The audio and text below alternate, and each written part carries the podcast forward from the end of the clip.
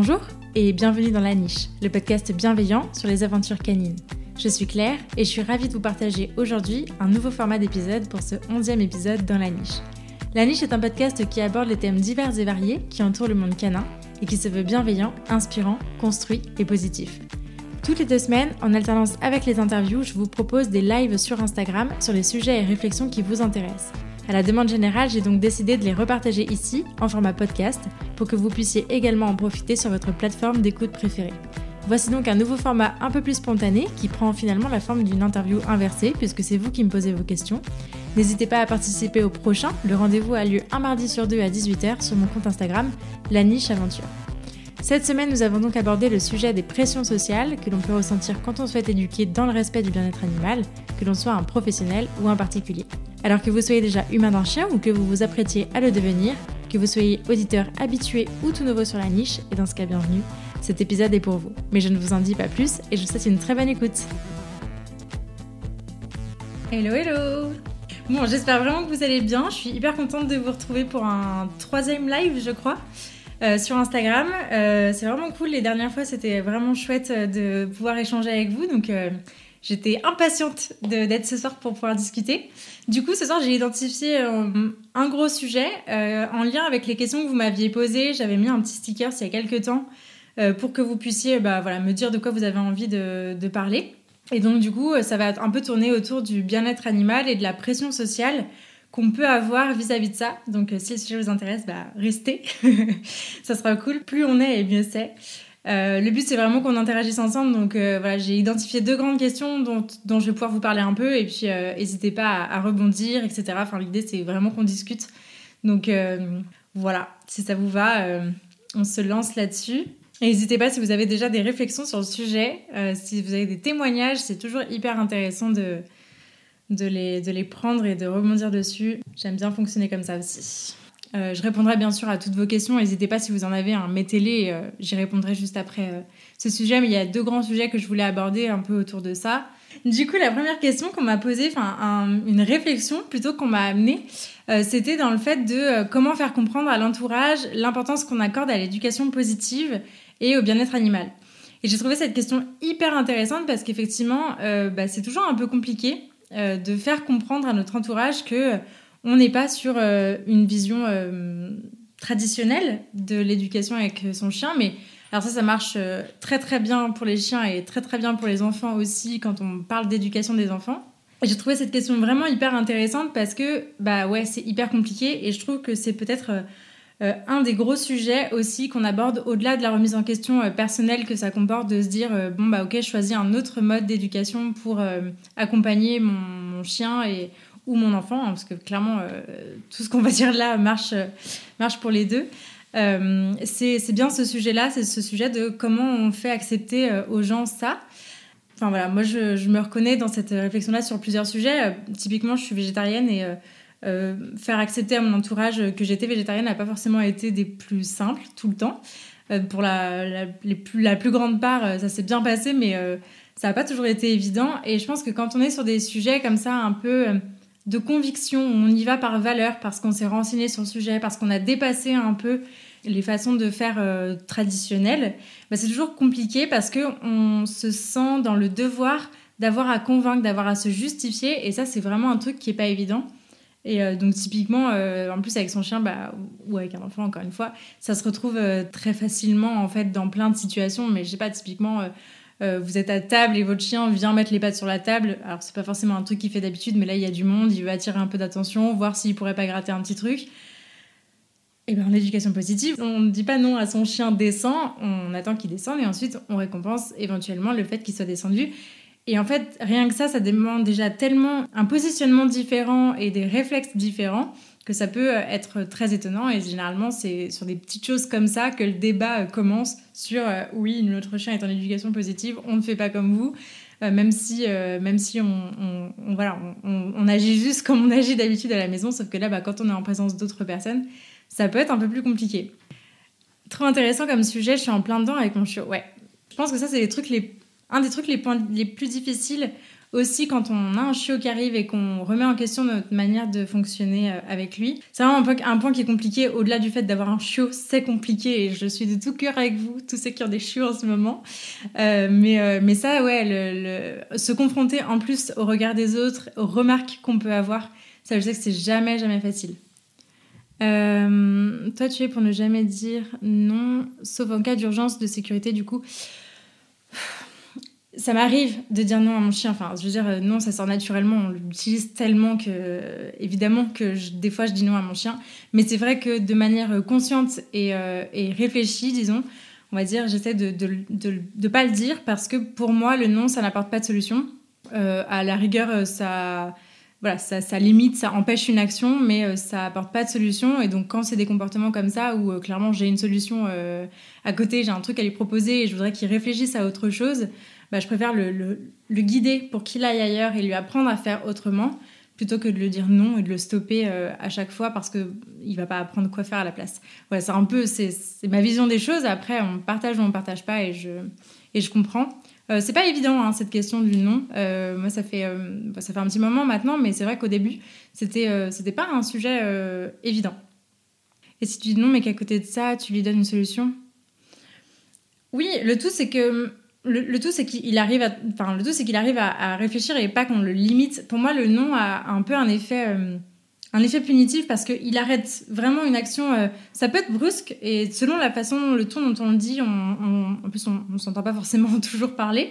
Et euh, je pense que des fois, ça peut. moi, j'ai déjà vécu la situation où, par exemple, je sais pas, Charlie, je, lui apprends à à pas aller. Vous savez, on est sur un trottoir, il y a une piste cyclable à côté, et ensuite il y a des rangées de parking avant la route. Et entre les rangées de parking, il y a des arbres. Donc il y a des, des, troncs d'arbres, enfin il y a des pieds d'arbres, quoi. Donc il y a toujours plein d'odeurs là, et à chaque fois, il veut y aller. Sauf que quand on est en période de. Quand on est en horaire de pointe, il y a plein de vélos sur la piste de cyclable, donc j'essaye de lui apprendre à pas aller systématiquement vers le truc. Mais par contre, que s'il a envie d'y aller à un moment donné, je puisse lui laisser l'accès, mais il faut qu'il me demande. Et je, me revois encore une fois, euh, à un moment, euh, lui dire non, parce que je sais pas, j'étais en train de, faire autre chose, j'étais pas vraiment concentrée, et puis je l'ai senti sursauter, euh, genre un peu comme si, oh, ok. Et, en fait, c'est ça qui m'a fait me rendre compte aussi que des fois, le nom euh, pouvait être mal amené euh, inconsciemment. Donc oui, au, maximum, j'essaye autant que faire se peut de ne pas l'utiliser, mais plutôt d'abord de, rediriger vers autre chose, d'inciter à réfléchir, de proposer d'autres solutions, euh, sans, sans, forcément dire non direct. Mais par contre, bien sûr, en cas d'urgence de sécurité, évidemment que, évidemment que je retiens la longe d'un coup, évidemment que je peux dire non, évidemment que... Évidemment, s'il s'agit de la sécurité de mon chien, là, il n'y a pas de il n'y a pas de question. Euh, je trouve que dans le monde animal, les gens ont plus de facilité à critiquer comme sur une place publique. C'est typiquement humain d'avoir la facilité de critiquer et d'être curieux sur un sujet. Oui, ah, alors complètement. Je ne sais pas si ça, ça c'est plus ou pas dans, sur la question de l'éducation animale ou, dans le monde animal. Euh, moi, c'est des choses aussi que j'ai vécues, euh, comme je disais tout à l'heure, quand, quand j'ai annoncé mon végétarisme. Parce qu'en fait, euh, on est sur des sujets, encore une fois, on est sur des sujets à conviction, où bah, se positionner pour telle chose, ou voilà, dans l'éducation positive, c'est aussi euh, faire preuve de, voilà, bah, j'ai réfléchi au truc, j'ai étudié le truc, euh, je sais à peu près où, est où en est l'état de la science là-dessus. C'est bête à dire, mais on, on, est tous là parce que... On, voilà, on, a poussé la question et on s'est pas contenté de ce qui se faisait. Et en fait, le fait de, de, ne pas se contenter de ce qui est fait d'habitude, peut être euh, gênant parce que ça peut renvoyer aussi les gens euh, euh, d'une certaine manière dans, dans, ce qu'ils n'ont pas fait ou ce qu'ils sont peut-être pas capables de faire et c'est pas forcément toujours agréable aussi. Donc je, comprends que ça, ça éveille des fois des, des réactions ben, pas, pas évidentes. C'est des mécanismes de défense, hein, ça s'appelle. Mais mais c'est important d'en avoir conscience et, et pour autant c'est pas forcément facile à gérer quand on est le premier concerné c'est clair mais c'est vrai que ça peut, euh, ça peut être sous couvert de curiosité, c'est sûr. Euh, après, euh, voilà, il y a toujours un juste milieu, voir où est-ce que se trouve la curiosité et où est-ce que se trouve le j'ai envie de, j'ai envie de te, rentrer dedans parce que tu penses pas comme moi ou parce que moi je me suis pas renseignée sur le sujet, mais je sais que c'est débile. voilà. Bref, vous voyez de quoi je parle. ça me révolte, chacun a ses valeurs et son propre enseignement pour son enfant ou son chien. Sans violence, évidemment, je comprendrai jamais que les gens se mêlent au lieu d'être curieux. Ouais, je pense que hum, je, pense qu'effectivement, il y a cet aspect curiosité. Je pense aussi que ça, sans forcément vouloir se mêler, c'est pas pour prendre la défense forcément de, de, ces gens-là, mais j'essaie toujours de comprendre ce que vit l'autre. Donc, euh, je, pense que c'est vraiment un truc qui renvoie à sa propre image et à sa propre façon de faire, euh, qui est pas forcément, euh, voilà, ça met pas forcément en valeur de se dire. Oh là là, lui il a réfléchi à la, manière, dont il a éduqué son enfant, moi je suis pas allée aussi loin ou voilà, ou, simplement par incompréhension aussi, parce qu'il y a des gens qui ne qui voient pas le problème en fait, qui voient pas le problème de remettre en question, ça arrive aussi. Je pense que pour certains, ça peut être une forme d'agression peut-être, ou en tout cas de, ouais, de, remise en question vachement profonde et pas forcément préparée et pas forcément consentie non plus. Euh, donc je comprends qu'il peut y avoir des, des, jugements, de la curiosité, euh, ou de l'agacement, ou voilà, pas mal d'émotions négatives, mais effectivement, après, le, truc, c'est comment on, comment on compose avec ça. Et, ça, c'est une autre, euh, une autre question. Après, effectivement, il y a toujours des gens qui, qui, se mêlent du truc et qui vont finir donner leur avis et qui vont, parce qu'ils ont vu passer un peu tel ou tel courant sur les réseaux sociaux, vont avoir un avis tranché parce qu'aujourd'hui, c'est, c'est très comme ça. On a entendu une fois que tel truc était merveilleux et donc il n'y a que ça qui vaut. Euh, ça, malheureusement, euh, c'est compliqué de composer avec ça. Je suis bien d'accord. L'éducation positive découle un petit peu de l'observation de nos animaux. Ma chienne a 7 ans aujourd'hui et son éducation a été parfois compliquée mais fabuleuse. Oui, ben euh, effectivement, ça sera l'objet d'un épisode que j'enregistre la semaine prochaine, ça d'ailleurs, de comment a évolué l'éducation positive. Mais en gros, effectivement, aujourd'hui, l'éducation positive, elle est, hum, l'éducation canine, parce que, euh, positive ou pas, en fait, aujourd'hui, le courant qu'on applique, si on veut être en cohérence avec l'état de la science, euh, bah voilà, ça se base sur l'éthologie. Euh, il y a 20-30 ans de ça, l'éthologie, c'était une discipline assez lointaine sur des animaux sauvages et pas du tout sur nos chiens. Et donc, du coup, c'était une analyse très empirique de la situation. C'était du terrain, quoi. On, vivait avec des chiens, donc on savait à peu près comment ils se comportaient, avec tout l'anthropomorphisme qu'on pouvait y mettre dedans, etc. Et c'est pour ça que ça a donné des, choses très compliquées. Euh, si on passe, bien sûr, les l'éthologie et les études sur les loups qui étaient faites à ce moment-là. Mais heureusement, cette science a beaucoup évolué. Aujourd'hui, on n'est plus basé sur... Euh, sur euh, juste l'observation de son propre chien. L'éthologie, c'est une vraie science basée sur des études et, sur les études du comportement animal. Et c'est ça qui est, euh, hyper cool aussi dans, ce, dans cette discipline-là. Oui, dans le monde canin, c'est fou comme les gens sont négatifs entre eux parfois. Les gens s'écoutent pas et pensent tout ça va. Oui, alors ça c'est très, c'est très compliqué, mais en même temps j'ai envie de relativiser un petit peu parce que j'ai eu des petites mésaventures récemment. Bref, je, pense que effectivement, euh, on peut avoir vite la sensation que tous les éducateurs canins se contredisent, etc. Mais euh, d'un autre côté, euh, moi qui suis en formation en ce moment, avec des, gens de tous horizons, vraiment très divers et variés, entre mes stages, mes formateurs, les gens ne viennent pas du tout du même endroit.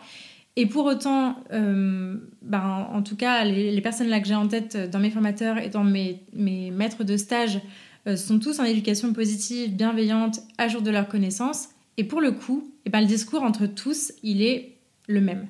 Ils ont les mêmes références, ils ont les mêmes, euh, euh, voilà, les, mêmes, les mêmes façons de, les expliquer aussi. Alors, chacun a évidemment sa méthode de, de retranscription parce que c'est justement le but de ce métier-là aussi, mais je veux dire, il n'y a, y a, pas, a pas des courants de pensée différents entre eux. Et c'est ça qui me rassure un peu, c'est de me dire que, ok, si en fait on est à jour de ses connaissances, il n'y a, pas de, a pas de question en fait. C'est, tout, le monde, tout le monde va dans le même sens et ça c'est plutôt chouette. Et ça m'a aussi rassurée parce que j'avais... Euh, je, commençais un peu à, me questionner et à douter un peu de, de un tel il a telle manière de faire, un tel il a telle manière de faire, etc. etc.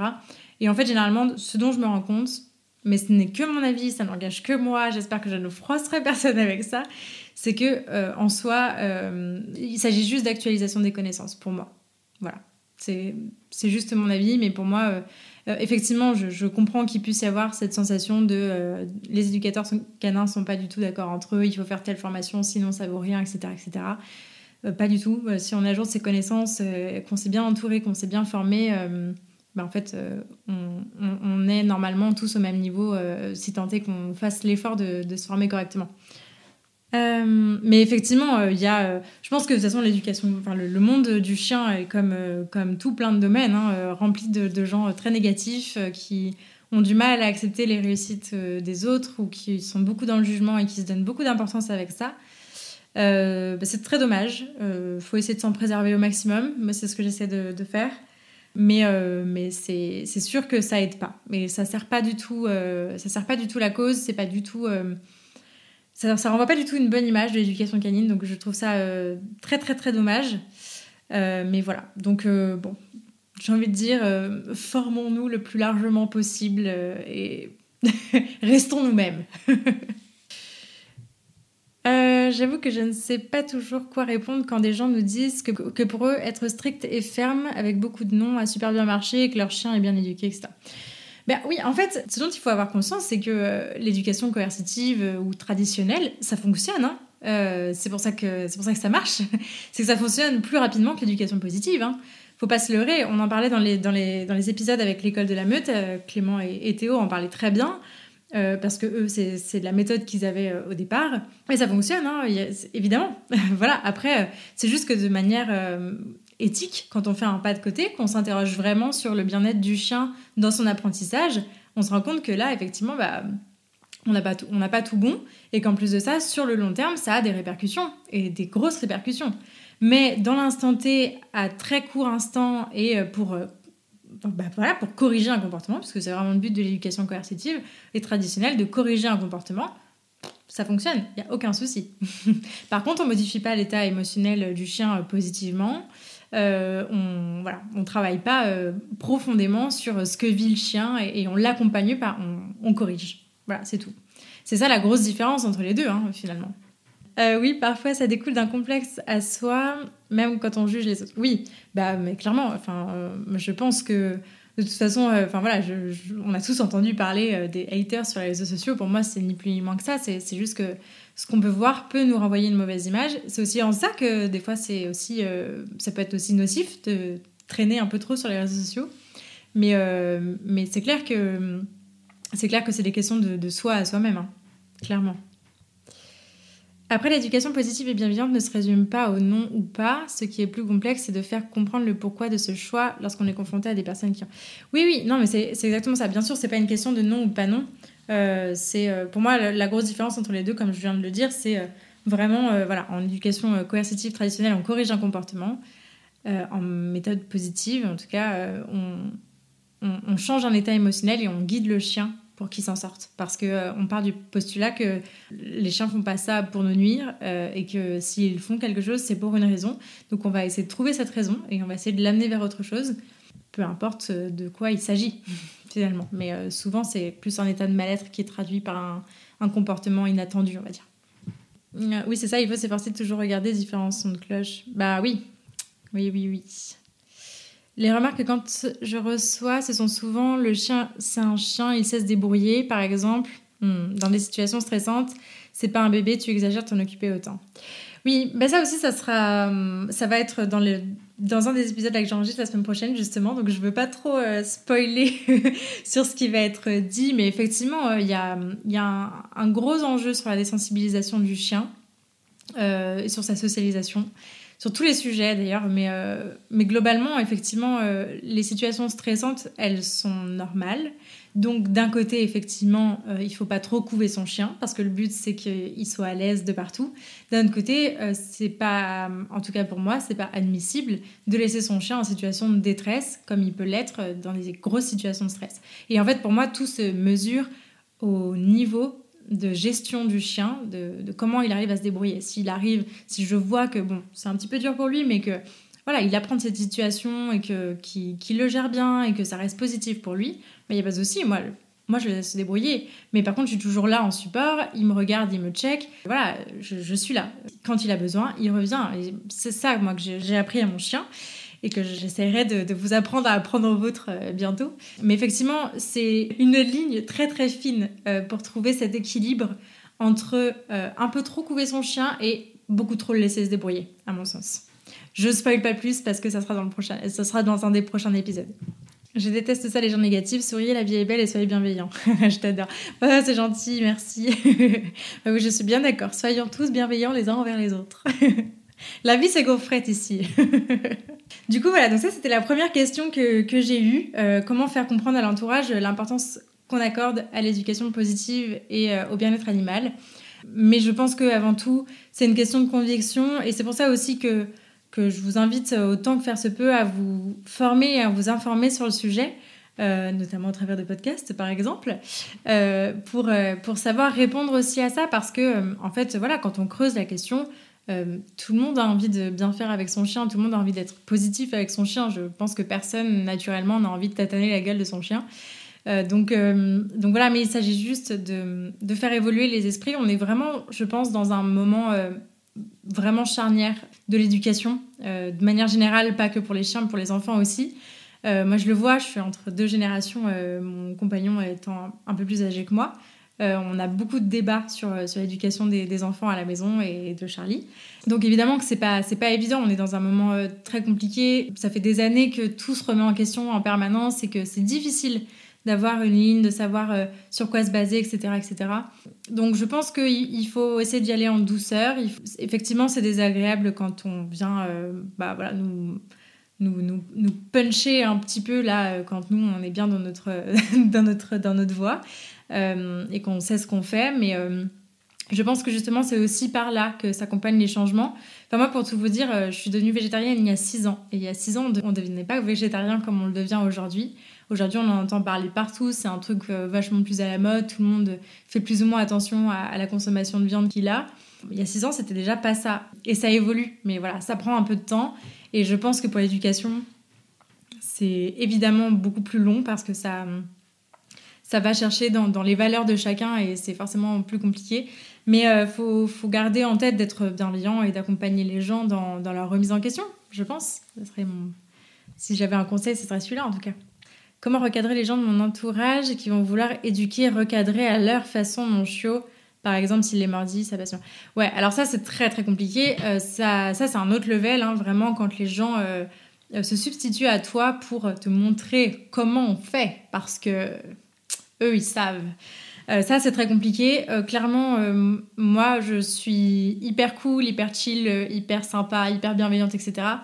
Par contre, on ne s'approche pas de mon chien euh, si je n'en ai pas donné l'accès.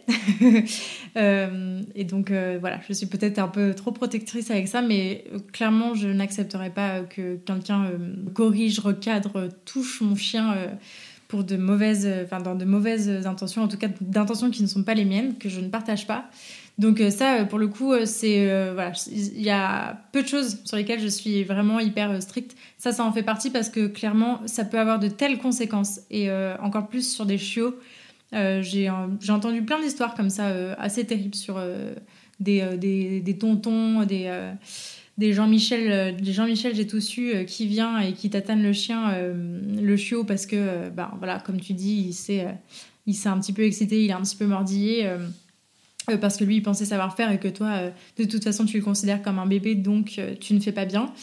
ça pour moi c'est inadmissible, il faut vraiment veiller à ce que ça n'arrive pas en fait, juste que votre chien ne se retrouve jamais dans cette, dans cette situation en fait, clairement. C'est mon seul conseil. Vraiment bon courage parce que je sais que ça peut être hyper compliqué, je l'ai pas vécu et vraiment j'en suis trop contente, je touche du bois j'imagine à quel point ça doit être difficile. En tout cas, on m'a rapporté des, des, histoires comme ça et, c'est vraiment hyper important de, s'en éloigner au maximum parce que ça peut avoir beaucoup, beaucoup, beaucoup trop de, conséquences par la suite euh, négatives et, et, de choses à, à, retravailler qui vont être euh, traumatisantes et ancrées pour votre chien. Donc, euh, ça peut vraiment donner lieu à des trucs hardcore, ce genre de trucs. Vraiment. Je les vois déjà venir avec leurs remarques il faut hausser le ton, se faire respecter, etc. Ah, mais non, mais bien sûr. Hein.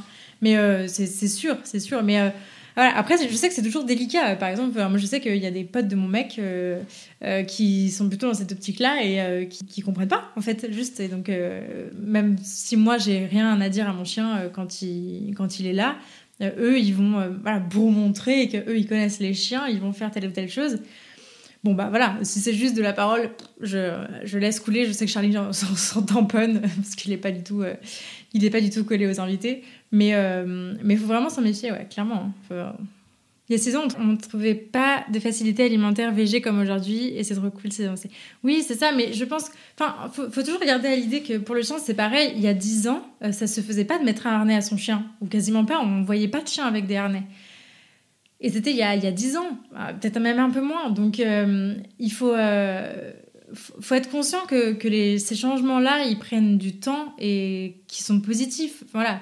Mais hier encore, euh, j'étais, euh, j'étais dans Lyon, on est sorti hier soir. Tous les chiens que j'ai vus étaient euh, soit en, collier pour les, pour les mieux, soit en collier étrangleur, en bout de laisse. Enfin, il n'y avait rien qui allait. Tous les, j'ai vu, je sais pas, j'ai dû voir 15 chiens hier. Il n'y en avait pas un qui, était, qui, avait l'air d'être éduqué dans de bonnes conditions. En tout cas, dans, dans, les conditions qui sont les miennes. Et, et ça m'a attristée. Mais en même temps, euh, d'un côté, bah voilà, je rentre chez moi, j'allume Instagram et je vois que tout le monde est beau et tout le monde les gentil et c'est trop bien. Mais il faut, il faut, rester, euh, faut rester conscient que euh, tout ça prend du temps vraiment et, que, que les avancées éducatives, en particulièrement parce que justement ça touche à des valeurs hyper profondes, ça touche aussi à des consensus scientifiques qui sont pas là clairement, hein, parce que c'est hyper difficile d'avoir des, consensus scientifiques euh, quand, euh, quand les études scientifiques sont euh, un petit peu trop financées par des, par des gens qui ont des intérêts là-dedans. c'est hyper compliqué de faire avancer les choses. Donc, je, pense que après, voilà, il y a, de la responsabilité chez tout le monde, mais il y a aussi de la responsabilité chez, chez les, particuliers qui ont des chiens qui veulent bien faire, de, bah, de tenir en fait, de tenir et d'essayer d'expliquer et d'essayer de je pense pas de convaincre, parce qu'il s'agit pas de convaincre, il s'agit juste d'expliquer et d'apporter de la connaissance euh, fraîche, je dirais. Voilà. Euh, du coup, la deuxième question qu'on m'a posée, qui était hyper intéressante aussi et qui rejoint aussi euh, la, pression sociale qu'on peut ressentir, c'est est-ce que le chien d'un éducateur doit être exemplaire? Parce qu'on peut ressentir pas mal de, pression sur les réseaux, surtout quand on montre son chien. J'ai trouvé cette question hyper intéressante parce que un des trucs euh, sur lesquels je réfléchis, euh, je pense, le plus depuis euh, un an, là, que j'ai décidé de vraiment de me lancer dans une formation, c'est de pourquoi je deviens éducateur canin. Et parmi ces raisons-là, en fait, je me rends compte que pour tout le monde, un des points communs pour tout le monde, c'est que bah, à un moment donné, on a eu besoin de travailler avec notre chien, de lui apprendre des choses parce que quelque chose n'allait pas, parce qu'il était dans un état de mal-être ou quoi mais en tout cas, à un moment donné, on a eu besoin de s'intéresser à l'éducation positive parce qu'on en a eu besoin pour notre chien. Et en fait, je pense que il faut pas perdre de vue ça. Euh, je, pense qu'encore une fois, il n'existe pas de chien parfait. Et moi, c'est pas mon but d'avoir un chien parfait qui m'écoute euh, au doigt et à l'œil, qui soit, euh, qui soit hyper, hyper carré de partout. Enfin, clairement, c'est un être vivant, c'est pas un robot. Et, donc, pour moi, il n'y a pas de chien parfait. Mais effectivement, enfin voilà, moi, je suis consciente que j'ai encore mille choses à travailler avec Charlie. Il y a aussi des choses dont jusque-là, j'étais pas forcément très consciente que, que, ça dysfonctionnait parce que ça me posait pas de problème. Et puis je me rends compte qu'en fait, euh, bah voilà, là en reprenant un peu plus une vie dehors, hors Covid, je me rends compte qu'il y a des trucs qui peuvent être un peu compliqués, qui ne sait pas très bien gérer, etc. Et en fait, je pense que ça, ça sera le cas euh, toute sa vie en fait, et que c'est normal et c'est ok. Euh, je trouve que c'est important aussi de ouais, de, de, garder en tête que en fait, euh, on est devenu éduque, euh, les éducateurs sont devenus éduques parce qu'ils ont eu à un moment donné besoin de travailler leur chien. Euh, qu'ils ont ouais, vraiment eu la nécessité de, se pencher sur la question, d'aller un petit peu plus loin. Et ensuite, il y a l'envie de transmettre ou pas qui fait qu'on se lance là-dedans. Mais je trouve que ça fait partie du processus. Et donc, pour moi, non, il n'y a, pas, il a pas besoin qu'un chien d'éduc soit exemplaire. Enfin, vous voyez, moi, j'ai pas de mal à vous montrer aussi en story bah, quand quand ça va moins bien, je vous montre euh, quand Charlie est, tout beau, tout parfait, euh, que ça va bien. Je vous montre ses apprentissages aussi, je vous montre sur quoi on travaille, mais je vous montre aussi euh, les fois où, où c'est le dawa. En fait, des fois, il a une semaine comme ça, les odeurs sont super fortes, il n'est pas du tout connecté à moi, il fait n'importe quoi, il tire sur sa laisse, il revient à aucun rappel, il est complètement zinzin dès qu'il voit un chien. Ça arrive aussi et c'est pas grave, en fait. Je veux dire, enfin voilà, encore une fois euh, j'accepte d'avoir un chien et pas un robot. Il a euh, des hormones, il a des envies, il a, euh, il a mille trucs qui doivent lui passer par la tête, j'imagine. Et, et c'est OK pour moi, en fait. Donc, donc voilà. Et puis, je trouve aussi que c'est aussi un, un, gage de. Voilà, c'est pas forcément, ça veut pas forcément dire si notre chien a encore des problèmes une fois qu'on est éducateur ou que ou notre chien n'est pas parfait, ça veut pas forcément dire qu'on n'est pas capable de le faire, parce qu'on ne travaille pas du tout son chien comme on travaille, comme on accompagne les clients à travailler avec, avec les leurs. Ça, je pense qu'il faut bien distinguer le travail qu'on fait avec son chien et le travail qu'on fait avec les autres ça n'a rien à voir et on ne travaille pas du tout de la même façon, on ne se positionne pas de la même façon, on ne connaît pas le chien de la même façon. Euh, c'est souvent beaucoup plus simple d'être euh, extérieur à la situation, d'être beaucoup plus objectif et d'arriver avec euh, voilà sans bagage émotionnel aussi. on est beaucoup plus efficace comme ça. Hein. Je pense que ça s'entend assez facilement. Donc, donc faut, faut rester conscient de ça. Et je pense qu'il n'y a pas de, a pas de pression à avoir, même si effectivement bien sûr que les réseaux sociaux mettent, de la pression et qu'on a toujours envie de montrer euh, ce que c'est faire de mieux notre chien, c'est sûr. Mais, euh, mais c'est ok aussi de, bah voilà, que ça soit euh, soit pas tout parfait, que ce soit pas tout fluide et qu'on ait des trucs à travailler. Un autre point aussi, je pense que c'est c'est aussi difficile. pour l'instant, je l'ai pas encore vraiment expérimenté, mais c'est aussi pas évident quand on passe toute la journée avec des chiens à, à les accompagner, de rentrer chez soi et de devoir travailler de nouveau avec notre chien parce que euh, la limite euh, vie perso, vie pro euh, est un peu fine dans ces cas-là. Donc je pense que c'est aussi important de se ménager et de, de, savoir ce qui est important pour nous. dans beaucoup d'épisodes, on avait parlé du fait de, de savoir bah, quelles étaient nos attentes, quels étaient nos objectifs vis-à-vis de notre chien. On n'a pas du tout tous les mêmes. Il y a des gens qui vont pas du tout accepter qu'un chien tire en laisse et d'autres qui vont complètement s'en satisfaire, mais par contre qui vont pas accepter que leur chien ne revienne pas au rappel. C'est vraiment propre à chacun et c'est euh, voilà, pour ça qu'il n'y a pas de chien parfait non plus parce que on n'a pas les mêmes attentes vis-à-vis de nos chiens. Donc euh, il n'y a pas besoin d'avoir des, chiens exemplaires et euh, au contraire, je, je, pense pas et, et c'est aussi comme ça qu'on se nourrit parce que il faut bien commencer quelque part, il faut bien il faut bien avoir des choses qui nous ramènent à la réalité. Et je pense qu'ils sont aussi là pour ça. ça ne veut pas dire qu'il faut que ce soit le dawa tout le temps, on est bien d'accord, hein, mais voilà. Est-ce que tu dirais que l'éducation positive bienveillante est une niche dans l'éducation canine? J'ai l'impression de voir beaucoup de contenu positif sur les réseaux sociaux. Est-ce si répandu que ça en pro? Je. Ben. en fait, je ne sais pas répondre à cette question parce que, évidemment, euh, l'effet réseaux sociaux, c'est que ça crée un entre-soi et donc. Euh, moi, je ne suis que des gens euh, en positif et bienveillants.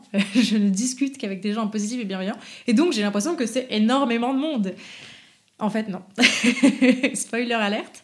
Ça fait pas tant de monde que ça. Je sais qu'il y a encore énormément, énormément d'éducateurs en coercitif en traditionnel.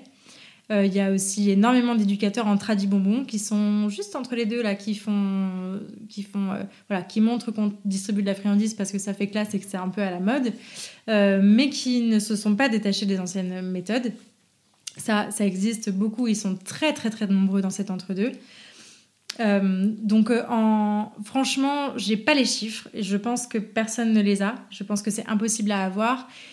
de là à parler de niche, encore une fois, euh, on se base sur l'avancée des travaux scientifiques et des connaissances scientifiques sur le sujet. Donc, j'ai pas envie de parler de niche, j'ai envie, sans dire que c'est la meilleure méthode, mais en tout cas la, méthode la plus vérifiée, euh, la, plus, la plus étudiée. Euh, voilà, et c'est comme ça qu'elle évolue aussi. Hein. Il y a certainement des choses qu'on fait maintenant qu'on contredira dans 10 ans.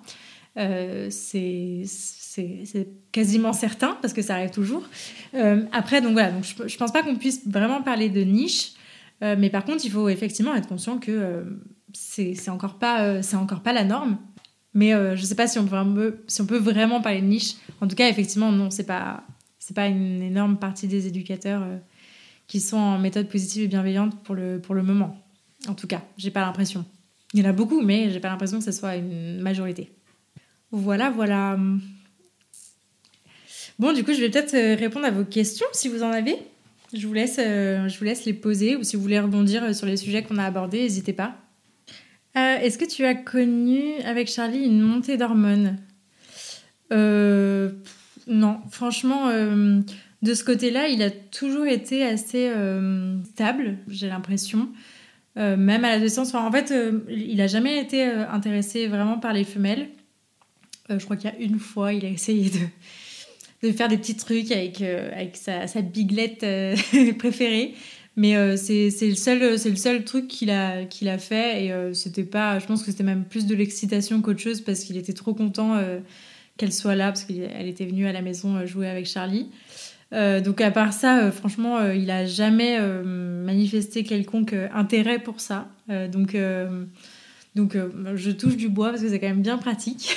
Mais sinon, non, franchement, il n'y a pas de moment où, on le sent un peu à cran quand c'est quand c'est un peu la, période des chaînes en chaleur, etc. Il, n'a jamais, euh, a jamais eu ça, non. Euh, tu commences à prendre un rendez-vous Non, je commence pas encore. Euh, j'ouvrirai les rendez-vous à partir de juillet. Je pense début juillet. J'attends vraiment d'avoir terminé ma formation. surtout que là, j'en bosse d'autres et j'en ai d'autres de prévus en même temps. Mais voilà, j'ouvrirai véritablement en juillet. Je pense que le sujet du prochain live sera sur où est-ce que j'en suis un petit peu dans, la création de mon entreprise. Euh, si ça vous intéresse, n'hésitez pas à, venir euh, bah, dans, deux semaines, du coup, à 18h. Mais euh, voilà, je vous, parlerai un petit peu plus des prestations que j'aimerais développer, que j'aimerais vous proposer, parce que j'aimerais bien aller un peu plus loin que Lyon. Voilà, même un peu beaucoup plus loin que Lyon. donc, donc n'hésitez pas à venir sur ce live, ça va être, je pense que ça, ça, sera, ça sera chouette. Euh, j'aimerais bien vous parler un petit peu plus de, mon entreprise, de la création de mon entreprise qui se prépare et, euh, des, services que je voudrais proposer. Encore une fois, vous savez que j'essaie de faire un maximum avec vous parce que euh, j'essaie de vraiment de répondre à votre demande. c'est le plus pertinent, je trouve. Donc, donc voilà, n'hésitez pas à vraiment être acteur. Enfin, moi, je prends toutes vos suggestions, tout ça. Enfin, venez en DM, je, je vous réponds avec plaisir, vraiment. N'hésitez pas, même si c'est des trucs complètement annexes, des questions, euh, quoi que ce soit. Enfin, franchement, ça ça me fait trop plaisir d'échanger avec vous. Donc, euh, et j'ai le temps de le faire cette année, donc euh, je, je, je, profite. donc, n'hésitez pas. Mais en tout cas, ouais, ça sera à partir de juillet là, que je commencerai à prendre des, des, consultes. Et, et, voilà. Pour l'instant, je prépare ça. C'est un peu stressant, je vous l'avoue. Mais j'ai hâte. J'ai hâte. Des livres contenus à recommander, j'en ai plein. Euh, sous un, de mes derniers posts, j'ai euh, publié, euh, j'ai mis une photo en fait avec un peu ma bibliographie du moment. Donc si tu veux là, il y a pas mal de références que je pourrais te recommander. J'ai pas encore tout lu, mais bon, d'après ce que j'ai vu quand même, je recommande un peu tous ces livres là. voilà, en ce moment, je suis en train de lire le, le livre qui a été coordonné par Thierry Bedossa et Sarah Janin. Ça s'appelle Bien-être et comportement canin, je crois, ou comportement du chien.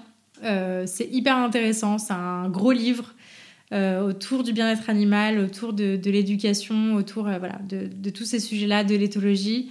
Et celui-là, je vous le recommande. Il est, bon, il est un peu, un peu balèze, mais si vous voulez vraiment vous informer profondément sur le sujet, je vous, le recommande plus plus. mais voilà, mais sinon, sous un de mes derniers posts, il y a, ma bibliographie du moment, donc je vous invite à aller regarder.